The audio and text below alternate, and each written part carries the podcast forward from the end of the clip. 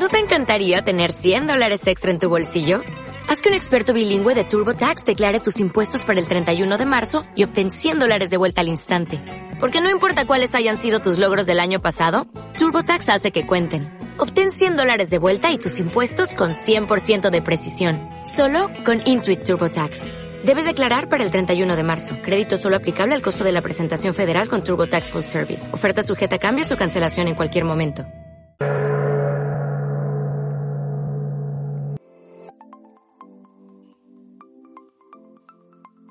Hola, bienvenidos a un podcast sobre educación con María del Cristo Álvarez. Alumna del Laboratorio de la Nueva Educación, máster en Innovación Educativa, organizado por la Institución Libre de Enseñanza, la Universidad Carlos III y la Fundación Estudio.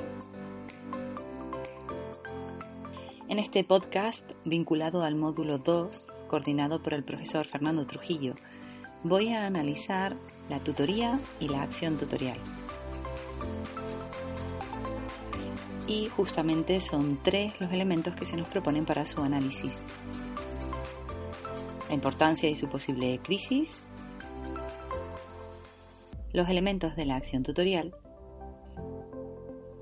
y la aportación de las tutorías emergentes. Empezamos. En primer lugar, es fundamental definir qué es la tutoría y para ello vamos a dirigir nuestra mirada al marco legislativo actual. Según la Ley Orgánica para la Mejora de la Calidad Educativa, LOMCE, de 2013, la acción tutorial orientará el proceso educativo individual y colectivo del alumnado. Sin embargo, considero que es mucho más que eso. El tutor ha de cumplir, desde mi punto de vista, con una serie de dimensiones que analizaré de manera pormenorizada en el apartado de elementos de la tutoría. En segundo lugar, me gustaría hablar sobre la importancia de la tutoría, de la acción tutorial en general y su posible crisis. Para ello vamos a retrotraernos varias décadas atrás y nos vamos a ir hasta 1996. Este fue el año en el que se publicó el informe sobre educación de la UNESCO, coordinado por Jacques Delors y titulado La educación encierra un tesoro. En ella, justamente en el capítulo de principios, se señalaban los cuatro pilares de la educación. Aprender a hacer, aprender a conocer, aprender a ser y aprender a vivir juntos. Es decir, no solamente se trabajan conocimientos, sino también principios y valores, a vivir con los demás, la tolerancia, etc. De ahí que resulte evidente desde mi punto de vista que la tutoría es fundamental en el proceso educativo de cualquier alumno en toda su etapa de formación, porque justamente estos aspectos se trabajan en la tutoría con el alumnado. Por ello, no considero que exista una crisis en la acción tutorial. Eso sí, sí que considero necesario un análisis y una reflexión que adecue la acción tutorial a las necesidades educativas actuales.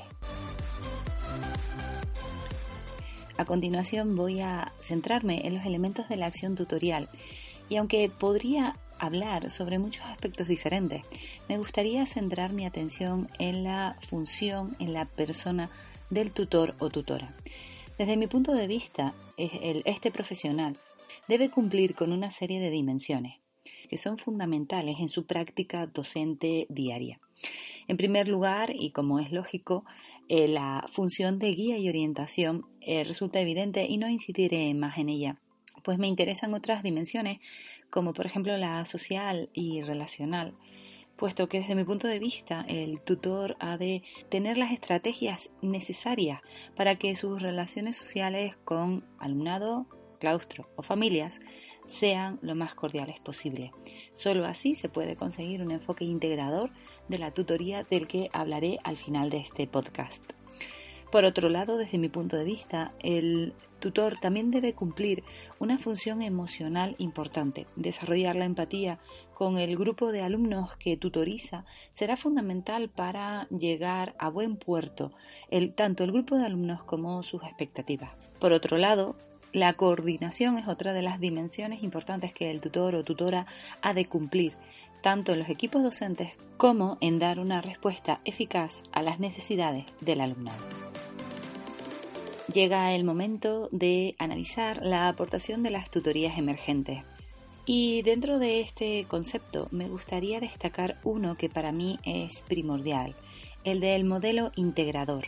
Es decir, un modelo que integre, no que disocie elementos, instituciones o personas involucradas en el proceso educativo, sino que, muy por el contrario, se genera un modelo globalizado de acción que lidera evidentemente el tutor o tutora, pero que se apoya tanto en el resto del profesorado, en las familias, en las instituciones e incluso en el propio alumnado. Como señalan en la Revista Mexicana de Investigación Educativa en su artículo El modelo integrador de la tutoría, publicado en 2006, Cruz, García, Campos y Abreu, para desarrollar un modelo integrador de la tutoría es fundamental promover prácticas tutoriales más reflexivas, que sean más conscientes, que ayuden a los tutores a analizar y evaluar su propia acción y que en un feedback continuo redunde en su mejora profesional. Y justamente en la evaluación, que como señala Morales Moreno en su artículo La acción tutorial en educación, publicado en 2010 en la revista educativa digital ECADEMOS, la evaluación de la acción tutorial ha de evaluar todos los aspectos que forman parte del proceso educativo, desde los procesos de aprendizaje del alumnado, el proceso de enseñanza docente, como la organización del aula y del centro o cualquier otro elemento que intervenga. En definitiva, para buscar, para encontrar ese modelo integrador, resulta necesario plantear la acción tutorial como una acción cooperativa que sea asumida por los diferentes agentes educativos que requiere una coordinación de tareas de todas las personas, de todos los profesionales y por supuesto de todas las instituciones que intervienen en la educación.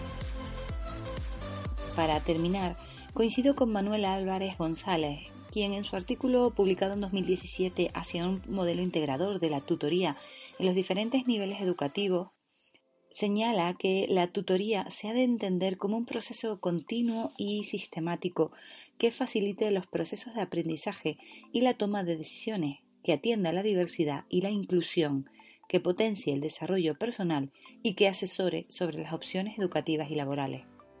Y por supuesto, no debemos olvidar que un tutor o tutora debe educar un alumnado reflexivo y crítico.